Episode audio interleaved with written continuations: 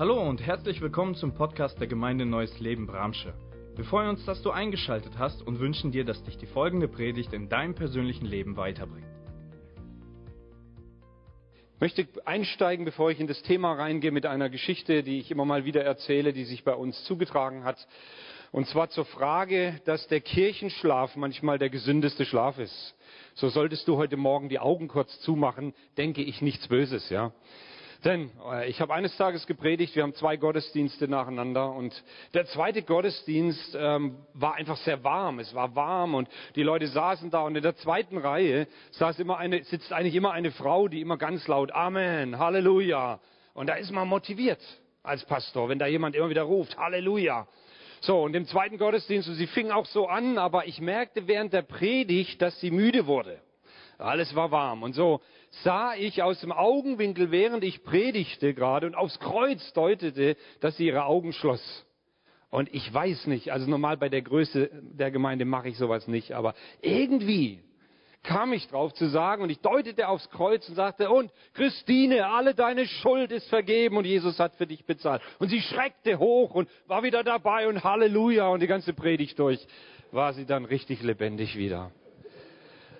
Am Dienstag schrieb sie mir eine E-Mail und sagt, Daniel, du glaubst nicht, was passiert ist. Ich bin in einem Rechtsstreit mit einem Lizenznehmer und dieser Lizenznehmer enthält mir Provisionen vor und sagt ganz im Gegenteil, ich hätte noch Schulden bei ihm. Und ich bekomme, und sie sagt, und ich habe am Dienstag eine E-Mail von ihm bekommen, denn dieser Lizenznehmer war auch in dem Gottesdienst. Und er hat dann Folgendes geschrieben, und das lese ich euch vor. Liebe Christine, ich komme bezüglich der offenen Position auf dich zu. Und jetzt ging es, das Gericht in Freiburg hat entschieden, dass es nicht zuständig ist für unser Rechtsverhältnis. Also der Streit war schon vor Gericht, ja. Und das hat die Klage abgewiesen. Ich habe einen Anwalt beauftragt, das Schiedsgericht wie im Lizenznehmervertrag vereinbart, wegen der offenen Forderung anzurufen. Nun war ich am letzten Sonntag zufällig im Gottesdienst, wie du auch, in der FCG. Und mitten in der Predigt sagte Pastor Daniel beispielhaft, Christine, alle deine Schulden sind dir erlassen. Hiermit erlasse ich dir meine offenen Forderungen in Höhe von Euro 16.021 und 19 Cent und möchte mich nicht gegen Gott stellen. Persönlich bitte ich dich, deinem Gott dafür zu danken. Gruß und gute Geschäfte. Der Herr segne dich. Halleluja. Und das meine ich damit. Solltest du die Augen schließen und solltest du Schulden haben, wer weiß, der Herr kann Großes tun heute Morgen. Amen. So, also ich nehme nichts übel heute.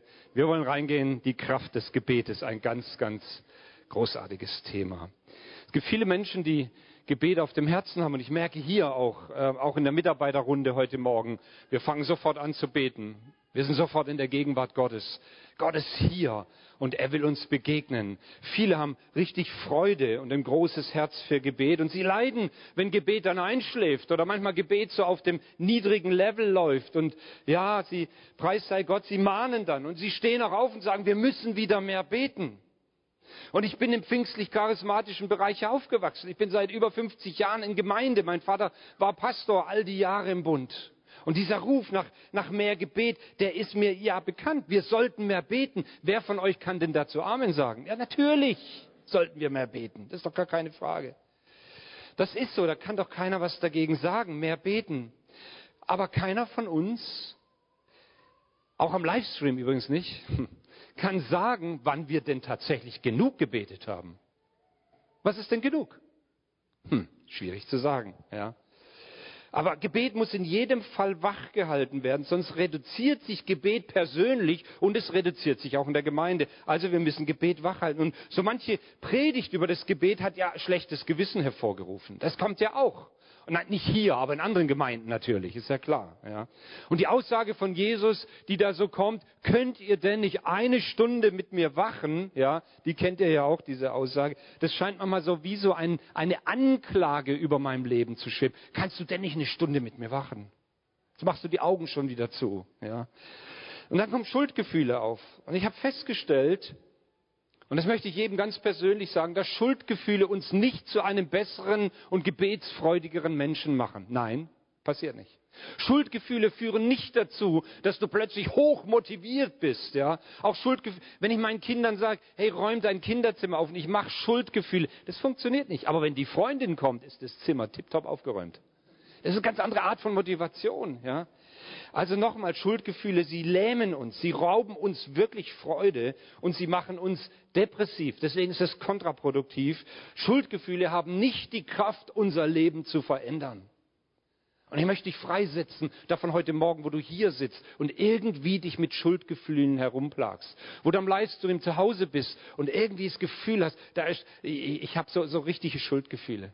Jesus ist gekommen und er ist am Kreuz gestorben für all unsere Schuld und Sünde. Er hat alles auf sich genommen. Die Schuld ist vergeben. Du kannst frei und du kannst los sein. Kannst du dazu Amen sagen? Es ist unser großartiger Jesus, der alles getan hat, dass wir frei von Schuld und diesen nagenden Schuldgefühlen sind. Und diese Schuldgefühle sind auch nicht die Stimme des Heiligen Geistes. Gerade wenn sie auf das Selbstwertgefühl gehen. Du, du hast nicht genug gebetet. Ja, so. Die Stimme des Heiligen Geistes, sie ist immer mutmachend. Sie ist immer mutmachend. Sie fordert uns zwar heraus, aber sie ist immer mutmachend. Und ich möchte heute mit uns einen Bibeltext anschauen aus dem Jakobus Kapitel 5. Und wer seine Bibel dabei hat, kann die aufschlagen oder wir schauen uns den Text hier über den Beamer an. Jakobus Kapitel 5, Vers 13 und folgende. Macht jemand von euch Schweres durch, dann bete er. Erlebt jemand eine Zeit der Ermutigung, dann singe er Loblieder. Ist jemand von euch krank? Dann bitte er die Ältesten der Gemeinde zu sich, damit sie für ihn beten und ihm im Namen des Herrn mit Öl salben. Ihr Gebet, im Glauben gesprochen, wird dem Kranken Rettung bringen. Der Herr wird ihn seine Hilfe erfahren lassen. Und wenn er Sünden begangen hat, wird ihm vergeben werden. Der nächste Text ab Vers 16. Darum bekennt einander eure Sünden und betet füreinander, damit ihr geheilt werdet. Das Gebet eines Menschen, der sich nach Gottes Willen richtet, ist wirkungsvoll und bringt ganz viel zustande. Elia war ein Mensch wie wir und als er Gott im Gebet anflehte, es möge nicht regnen, fiel drei Jahre und sechs Monate lang im ganzen Land kein Regen. Danach betete er erneut und diesmal ließ der Himmel es regnen und das Land brachte wieder seine Früchte hervor. Gerade die letzten beiden Verse über Elia und sein Gebetsleben mit dieser Anmerkung, dass Elia ein Mensch war wie du und ich, das begeistert mich. Und da hake ich ein und ich möchte gar nicht so eine lehrhafte Predigt bringen, sondern deutlich machen, Elia war ein Mensch wie du und ich. Und manchmal kennt ihr das so? Es gibt Leute, die sind einfach Morgenmuffel, ja. Die gucken morgens in den Spiegel und sagen, ich kenne dich nicht, aber ich rasiere dich trotzdem, ich, ähm, ich wasche dich trotzdem. Sie, ja, so richtige Morgenmuffel. Vielleicht war Elia ein Morgenmuffel. Vielleicht war der auch mal schlecht drauf, der Elia. Vielleicht hat er mal schlechte Laune gehabt. Oder diese Auf und Ab seines Lebens. Ja, Elia, da heißt es, er war ein Mensch wie du und ich entsprechend. Es ist eine Lüge, dass die alttestamentlichen Helden alle immer gut drauf waren, dass sie, dass sie keine Schwierigkeiten hatten, keine Herausforderungen. Nein, die wandelten nicht über der, die schwebten nicht über dem Boden. Die waren genauso wie du und ich. Heute Morgen hier. Mit manchen Fragen, Vielleicht ist jemand krank unter uns heute, dann wollen wir auch am Ende wirklich beten, dass Heilung geschieht. Es waren Menschen wie du und ich. Und dann betete er ein Gebet, dieser Elia, und enorme Dinge passierten. Wow. Es gibt eigentlich keinen Text im Neuen Testament, der mehr Mut macht zum Gebet als dieser Text. Es geht eben nicht darum, Schuldgefühle zu produzieren, sondern dass wir anfangen zu beten. Und dieser Text, der setzt in mir ein Verlangen frei, weil dieser Elia, der war genauso wie du und ich. Und deswegen setzt er frei diese, diese, dieses Vertrauen auf Gott und dieses, diese Sehnsucht danach, ein, ein, ein gutes, ein authentisches Gebetsleben zu leben. Ein Leben, das meiner persönlichen Beziehung zu Jesus entspricht. Gebet hat damit zu tun, wie du mit Gott unterwegs bist. Gebet kann nicht kopiert werden, dass das Konzept des Andreas lebt oder irgendjemand anders ist nicht dein Konzept, sondern Gebet hat mit Beziehung zu tun. Und ich möchte in diesem Text über drei Ebenen des kraftvollen Gebetes sprechen. Die erste Ebene oder die drei heißen das persönliche Gebet, dann das Ältestengebet und das Gebet füreinander. Und wir fangen mit dem persönlichen Gebet an. Dieser Text beginnt ganz knapp hier im Vers 13 äh, im Jakobus. Macht jemand von euch Schweres durch, dann bete er.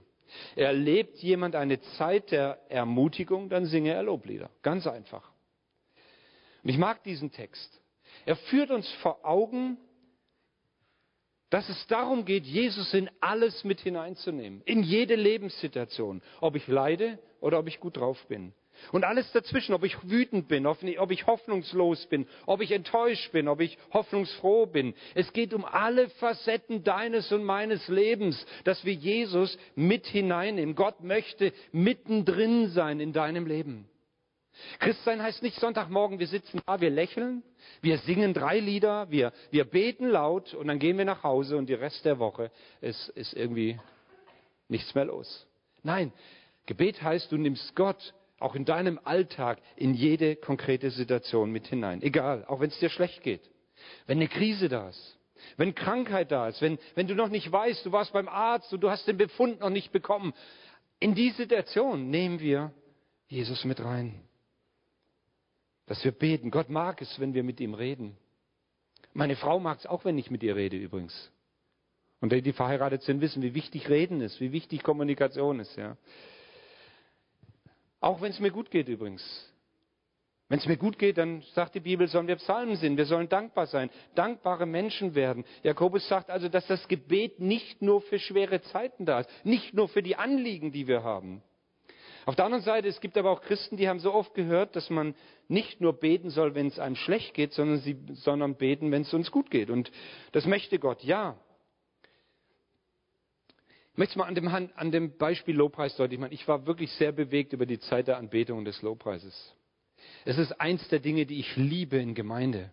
Ich liebe es, wenn ich in Gemeinde bin und ich spüre, da ist eine Anbetungs-Lobpreisgruppe, die, die, die zwar exzellent gut spielt, aber die weiß, was es heißt, im Geist zu singen und zu spielen.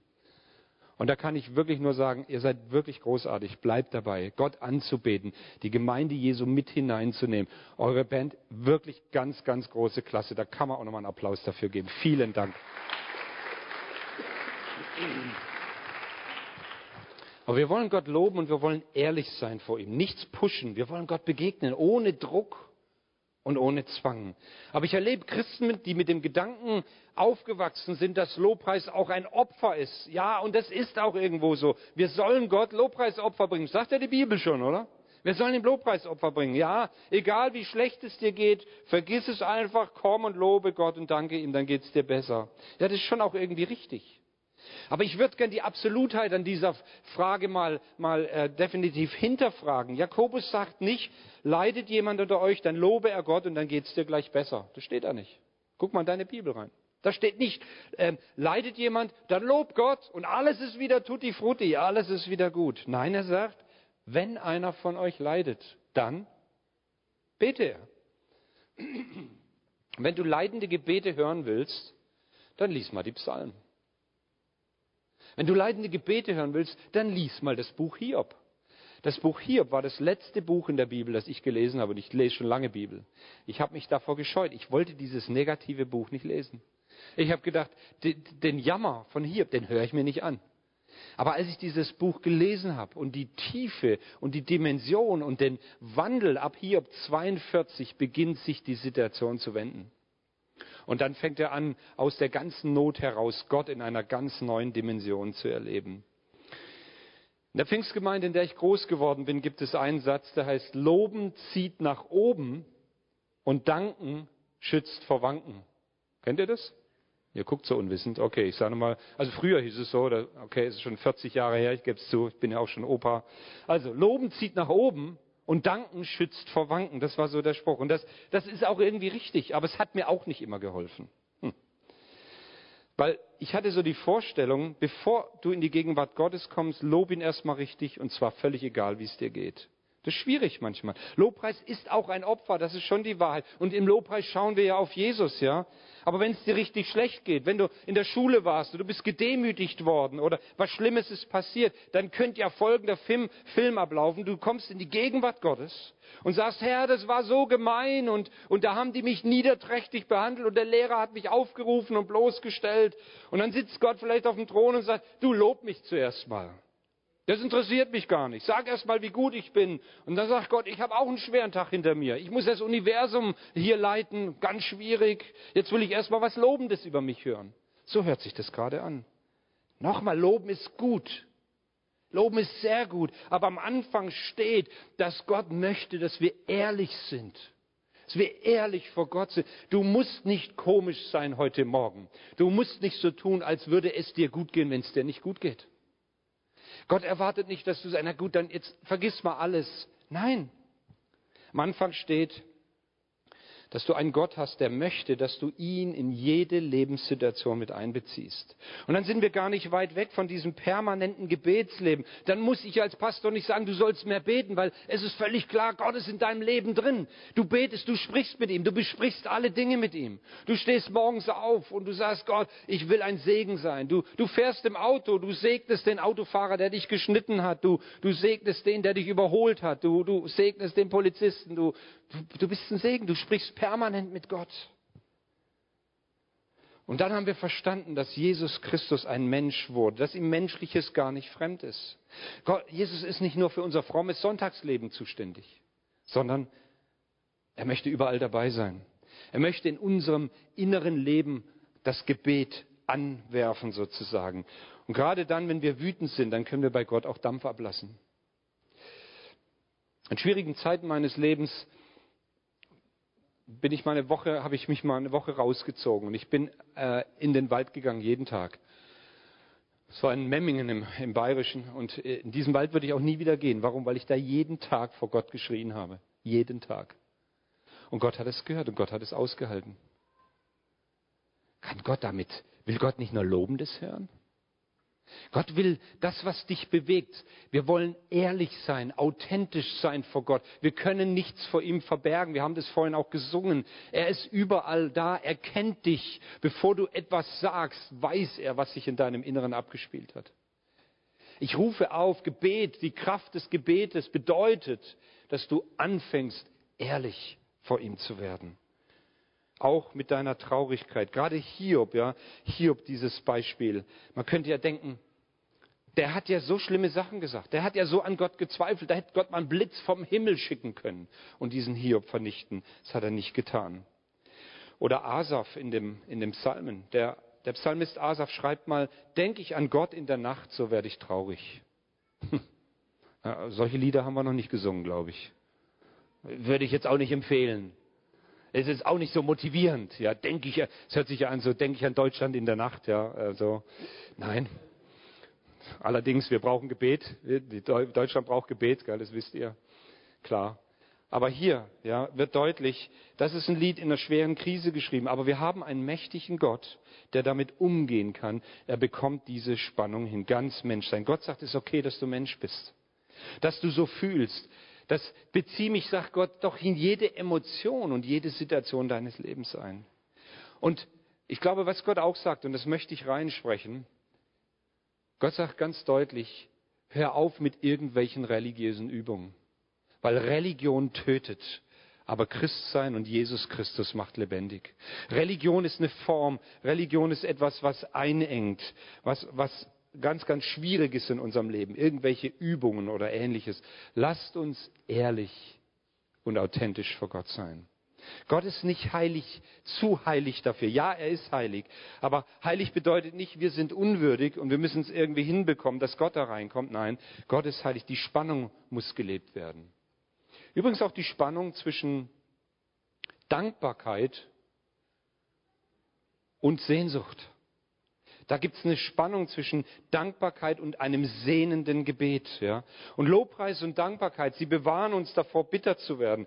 Wisst ihr, viele Menschen setzen sich auch in diesen Tagen für Umwelt ein, für, für alles Mögliche. Sie setzen sich ein für Unrecht, sie kämpfen für Gerechtigkeit, sie sind gegen Armut und Kinderarbeit und all das ist alles auch richtig. Aber ich erlebe, dass viele mit einer großen Bitterkeit im Herzen dagegen ankämpfen, dieses Unrecht irgendwie zu beseitigen. Und sie erleben trotzdem, wie Dinge sich verschlechtern. Wenn du nicht die Hoffnung hast, dass am Ende alles gut wird, dann kommt Bitterkeit auf. Und wir Christen wissen, dass wir an einem ewigen Reich mit ewigen Werten arbeiten. Und wir wissen, dass das Ende gut sein wird, weil Jesus Christus hat schon gesiegt. Halleluja. Können wir dazu Amen sagen? Er ist der Sieger am Kreuz von Golgatha. Am Ende siegen wir. Am Ende wird alles gut werden, weil wir das, weil wir wissen, was Hoffnung bedeutet und wer den Sieg errungen hat. Dieser wunderbare Gott, zu dem können wir kommen. Wir können ihm danken und das bewahrt uns vor Bitterkeit. Dein persönliches Gebetleben mit dem Dampfablass, mit Flehen, mit Dankbarkeit ist eine Riesenchance, wirklich gut anzukommen und gesund zu bleiben. Paulus schreibt im Philippa Kapitel 4, Vers 6 folgendes. Das möchte ich mit reinbringen. Philippa 4, Vers 6. Macht euch um nichts Sorgen. Wendet euch vielmehr in jeder Lage, da steht in jeder Lage, mit Bitten und Flehen und voll Dankbarkeit an Gott und bringt eure Anliegen vor ihn. Hier heißt es mit Bitten und Flehen und voll Dankbarkeit. Das ist eine enorme Spannung. Oder sehe ich das nur so?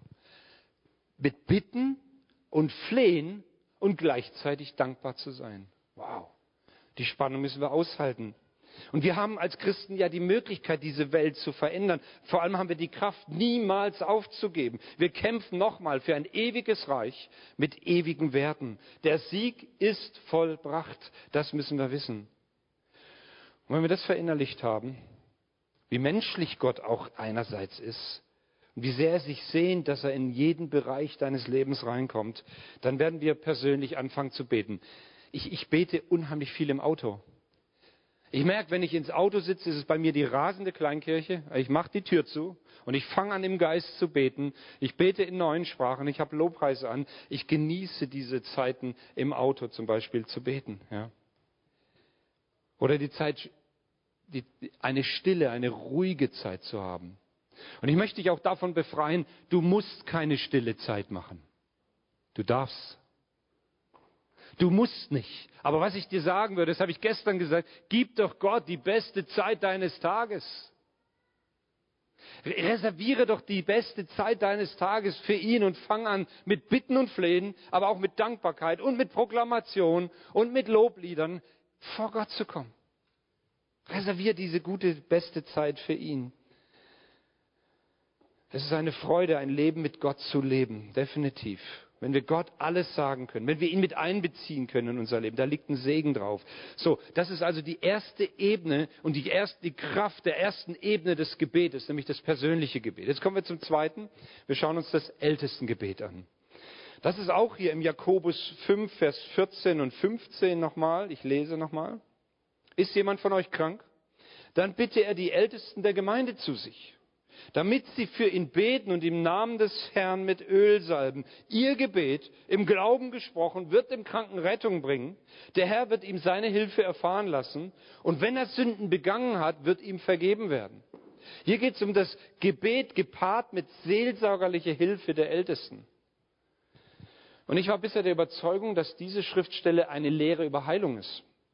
Ich habe aber festgestellt, wir dürfen Sätze nicht aus dem Kontext nehmen. Deswegen nehme ich diesen ganzen Bibeltext nochmal.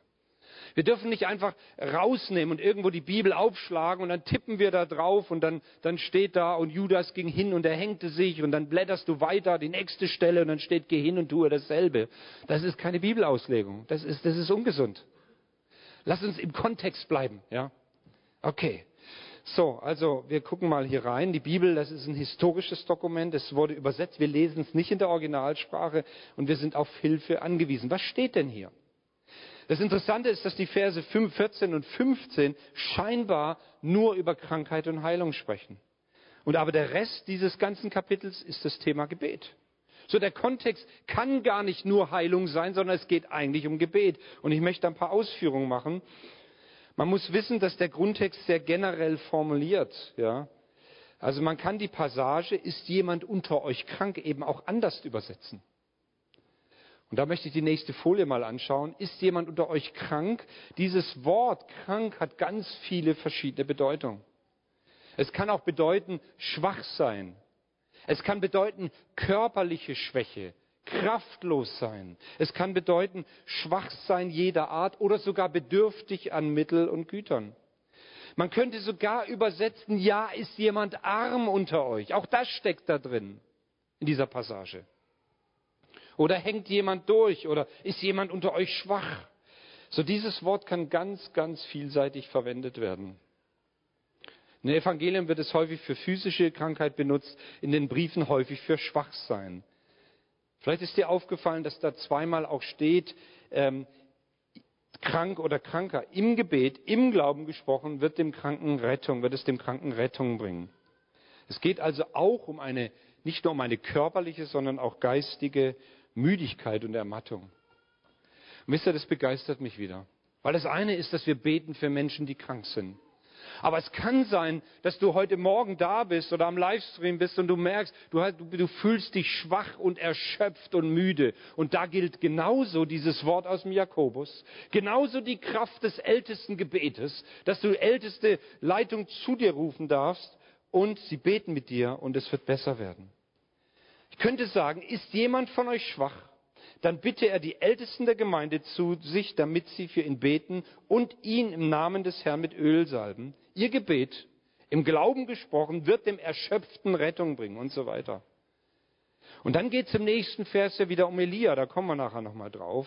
Elia hat gebetet, was ist passiert? Es hat nicht geregnet und dann hat es geregnet. Weil er hat gebetet und das Volk Israel, das schwach geworden war, das andere Götzen angebetet hat, das vom Glauben abgefallen war, war schwach und müde und erschöpft. Und dann hat Elia durch sein Gebet bewirkt, dass Erweckung geschehen ist und das Volk raus aus der Erschöpfung kam. Ich möchte also deutlich machen, wir haben in dem Sinne keinen Rechtsanspruch auf Heilung. Aber eins ist klar, dass wir als Gemeinde Jesu anfangen müssen, um Heilung zu beten und Menschen mit Öl zu sein. Ich glaube, dass wir einen Gott haben, der heute noch heilt und Wunder tut. Glaubst du das auch? Ein Gott, der Wunder tut, definitiv. Ich glaube daran, dass Gott den Erschöpften neue Kraft gibt, dem, der arm ist, Zusprüche gibt. Ich glaube, dass Gott einem Menschen, der sich schwach fühlt, neue Kraft einhaucht durch das Gebet, auch durch dieses Ältestengebet. Und da, wo wir einseitig lehren, und das tut ihr ja nicht. Und ihr seid der Bibel treu. Aber einseitig lehren würden, wir haben einen Rechtsanspruch auf Heilung, da tun wir uns schwer, weil der, der noch keine Heilung erfahren hat, was ist mit dem? Der braucht Trost. Das ist unsere Aufgabe, Trost zu geben und dabei zu sein und Dinge mit durchzubeten. Ja, ich bete, ja, da ist nicht sofortige Heilung da. Aber dann bleiben wir dran und wir tragen jemanden mit, auch wenn, wenn das noch nicht sichtbar ist. Aber wir glauben daran, dass Gott eine Lebenssituation verändert. Und ich glaube auch nicht, dass Krankheit von Gott ist. Das glaube ich nicht. Aber ich glaube, dass Gott reden möchte und jede Situation nutzen möchte, um Menschen aufzubauen und Menschen zu trösten. Also im Jakobus 5 geht es um Menschen, die schwach geworden, die entmutigt sind, die krank sind, die vielleicht dabei sind, ihren Glauben über Bord zu werfen. Und vielleicht bist du in so einer Situation. Vielleicht sitzt du hier und bist dir gar nicht mehr so sicher, was glaubst du denn eigentlich? Vielleicht sitzt du zu Hause und du, du, du hast lauter Fragen.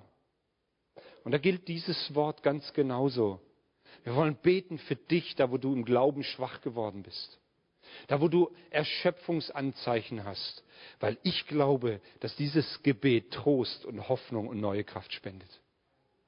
Und ich glaube an einen Gott, der dich sieht, egal wo du hier sitzt gerade oder ob du oben auf der Empore sitzt. Gott sieht dich und deine Lebenssituation. Und er will, dass du nicht aufgibst, sondern dass du dranbleibst. Deswegen ist dieses Ältestengebet so wichtig. Vielleicht drückt dich auch eine Sünde nieder. Du hast das Gefühl, hm, alle haben es im Griff, nur ich nicht. Alle sind happy, alles läuft wunderbar und die im Lobpreis, die lächeln und jubeln und alles mögliche. Ich sitze da und wenn du wüsstest, was ich die Woche alles getan habe. Ja, vielleicht ist es so. Du bist vom Weg abgekommen und Resignation macht dich fertig. Das ist, du bist schwach geworden, das ist eine Glaubensschwäche. Und da gibt's diese tolle Hilfe. Du sollst die Ältestenschaft kommen lassen, den Kleingruppenleiter, jemand, der in Verantwortung steht. Er soll mit dir beten und er soll dich mit Öl salben und es wird aufwärts mit dir gehen. Das ist eine Verheißung aus dem seelsorgerlichen Bereich. Die Kraft des ältesten Gebetes. Wie großartig ist das?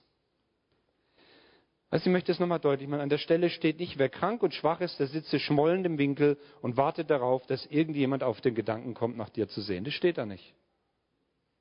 Wenn du also das Gefühl hast, ich bleib mal sitzen, so, und ich, ich, ich mache mal einen auf Trauerklos und ich warte mal. Das steht da nicht. Da steht, du sollst die Ältesten rufen. So, wenn du schwach bist, dann rufe die Ältesten. Dann, dann wende dich an deinen Kleingruppenleiter. Dann sage, ich brauche Hilfe. Aber warte nicht ab, bis irgendjemand irgendwann auf den Gedanken kommt, weil deine Mundwinkel schon an den Knien hängen, dass es dir schlecht geht. Da steht, rufe die Ältesten. Diese Verheißung, die Kraft des Gebetes, des ältesten Gebetes. Leute, lasst uns da ganz neu reingehen. Ich bin da richtig enthusiastisch. Weil ich daran glaube, zutiefst daran glaube, dass Gott hier Wunder geschehen lassen möchte. Sünde, dass Sünde auch Krankheit nach sich ziehen kann, ist ja auch umstritten. Paulus im 1. Korinther 11, lasst uns das nochmal anschauen. 1. Korinther 11, ganz krass, da heißt es, darum sind einige Schwache und Kranke unter euch und einige sind schon verstorben, weil sie den Leib des Herrn nicht geachtet haben. Ja, wer seine Bitterkeit pflegt, der kann Magengeschwüre bekommen, das ist klar.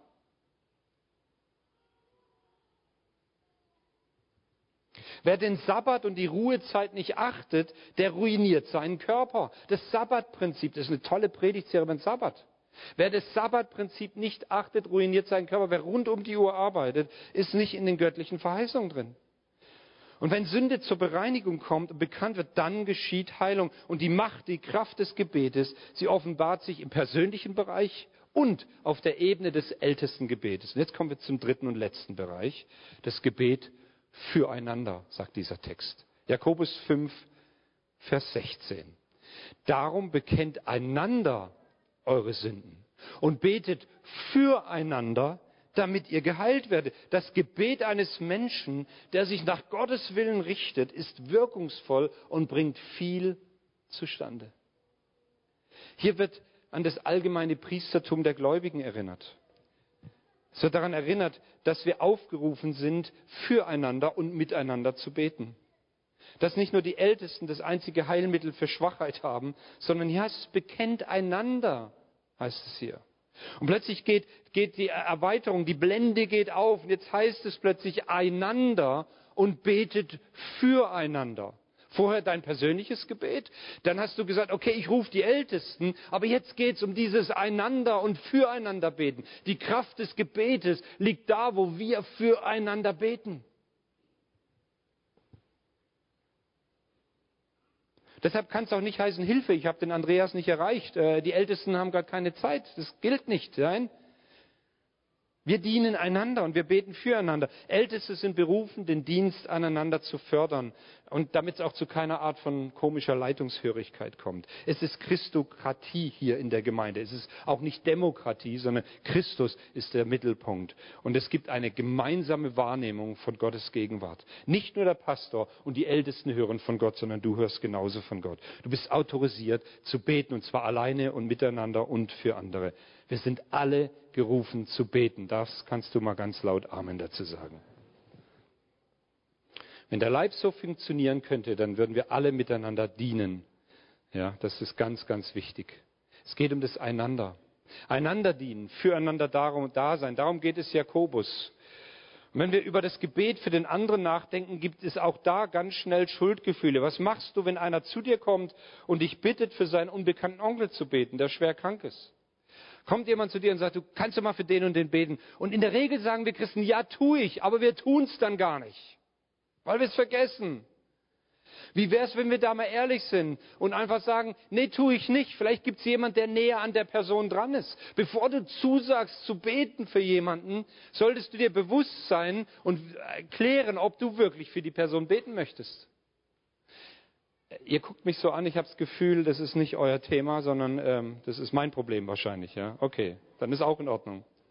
Ja, wir sollten beten, dass es auf der Welt keine hungernden Kinder mehr gibt. Ja, richtig, ja. Aber du kannst nicht für alles beten, das will ich dir auch mal ganz deutlich sagen. So, was machen wir? Also zum Schluss noch ein paar Gedanken zum Thema Gebet und Beziehung. Wenn wir die erste Dimension des persönlichen Gebetes verstanden haben, die Kraft des persönlichen Gebetes, dann kommen wir auch im Gebet füreinander besser klar, weil wir begriffen haben, es geht um Beziehung. Es hat alles mit Beziehung zu tun. Christsein ist Beziehungssache. Christsein ist nicht eine Formel. Christsein ist nicht eine Methode. Christsein ist nicht die Abarbeitung von fünf Schritten und Heiligungsstufe Nummer sieben erreicht von acht und so. Nein, Christsein ist Beziehung. Gebet ist Beziehung. Und ich wundere mich, wie manche mit Gott reden.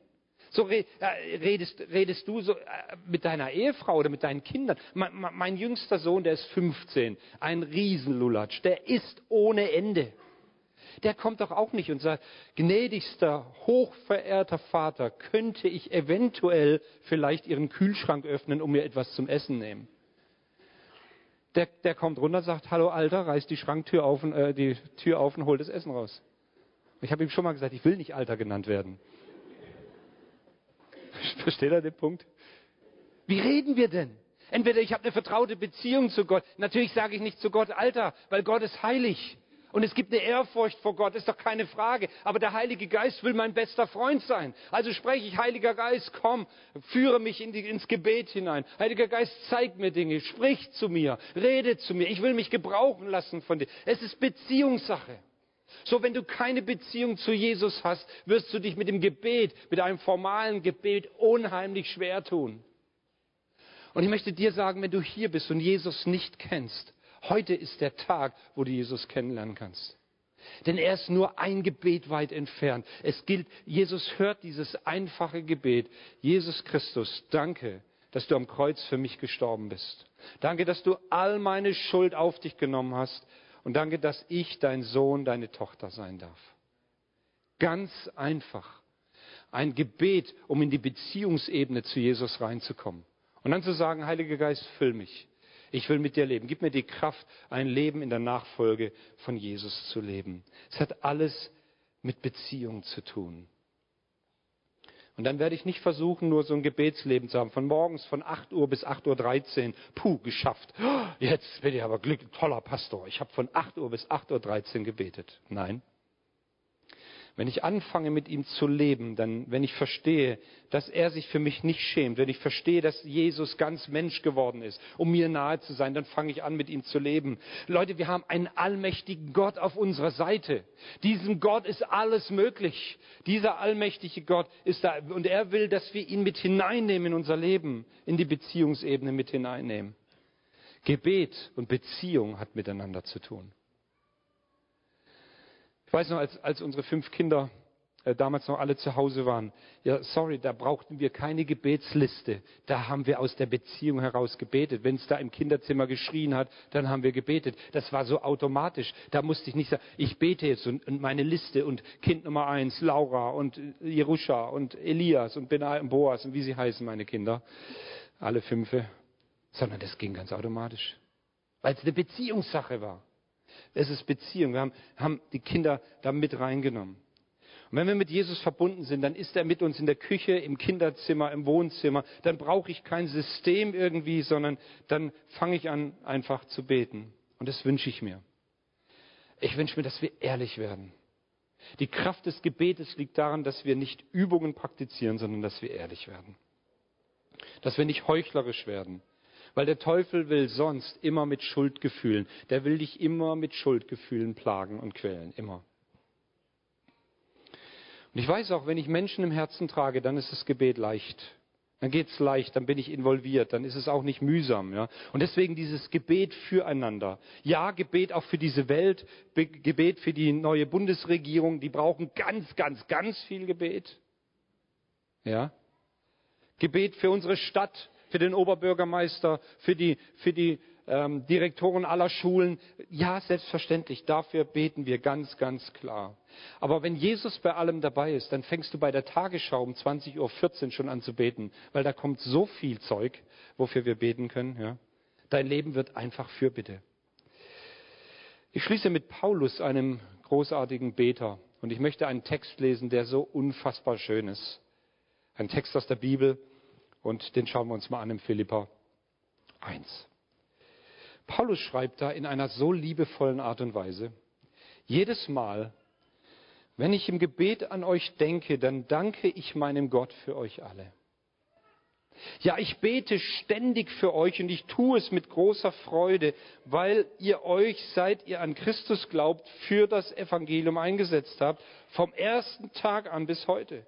Geschwister, ich habe euch so ins Herz geschlossen, dass es mehr als selbstverständlich für mich ist, mit solcher Zuversicht an euch alle zu denken. Vers 8. Gott weiß, wie sehr ich mich nach euch allen sehne. Er ist mein Zeuge. Er weiß auch, dass hinter dieser Sehnsucht meine tiefe Liebe zu euch steht, eine Liebe, die Jesus Christus selber in mir gewirkt hat. Und das ist meine Bitte an Gott, dass er eure Liebe verbunden mit der rechten Erkenntnis und dem nötigen Einfühlungsvermögen immer größer werden lässt. Ich glaube, das sind die zärtlichsten Worte, die Paulus im Neuen Testament schreibt. Ich bete für euch, wann immer ich an euch denke weil ich euch in meinem Herzen trage. Gott ist mein Zeuge, weil mich nach euch verlangt. Da waren Menschen, mit denen er ganz, ganz tief verbunden war. Und wenn wir uns auf Beziehungen einlassen, wenn wir in Gemeinde, wenn wir hier in der Gemeinde in Bramsche Beziehungen leben, dann brauchen wir keine Gebetslisten mehr, weil wir uns einander im Herzen tragen.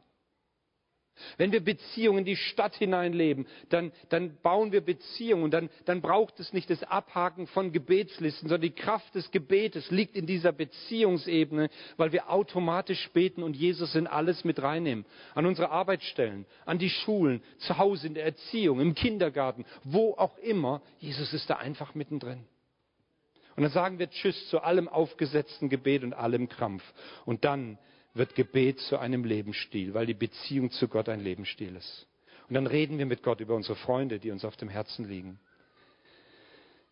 Wir glauben, dass Elia, und damit schließe ich, und ich darf die Lobpreisgruppe schon bitten zu kommen, wir wollen noch eine Zeit des Gebetes nehmen. Wir glauben, Elia war ein Mensch wie wir. Und wenn seine Gebete geklappt haben, dann können auch unsere Gebete klappen. Das heißt für mich aber nicht, dass du jetzt beten sollst, dass es drei Jahre nicht regnet. Das wollen wir nicht.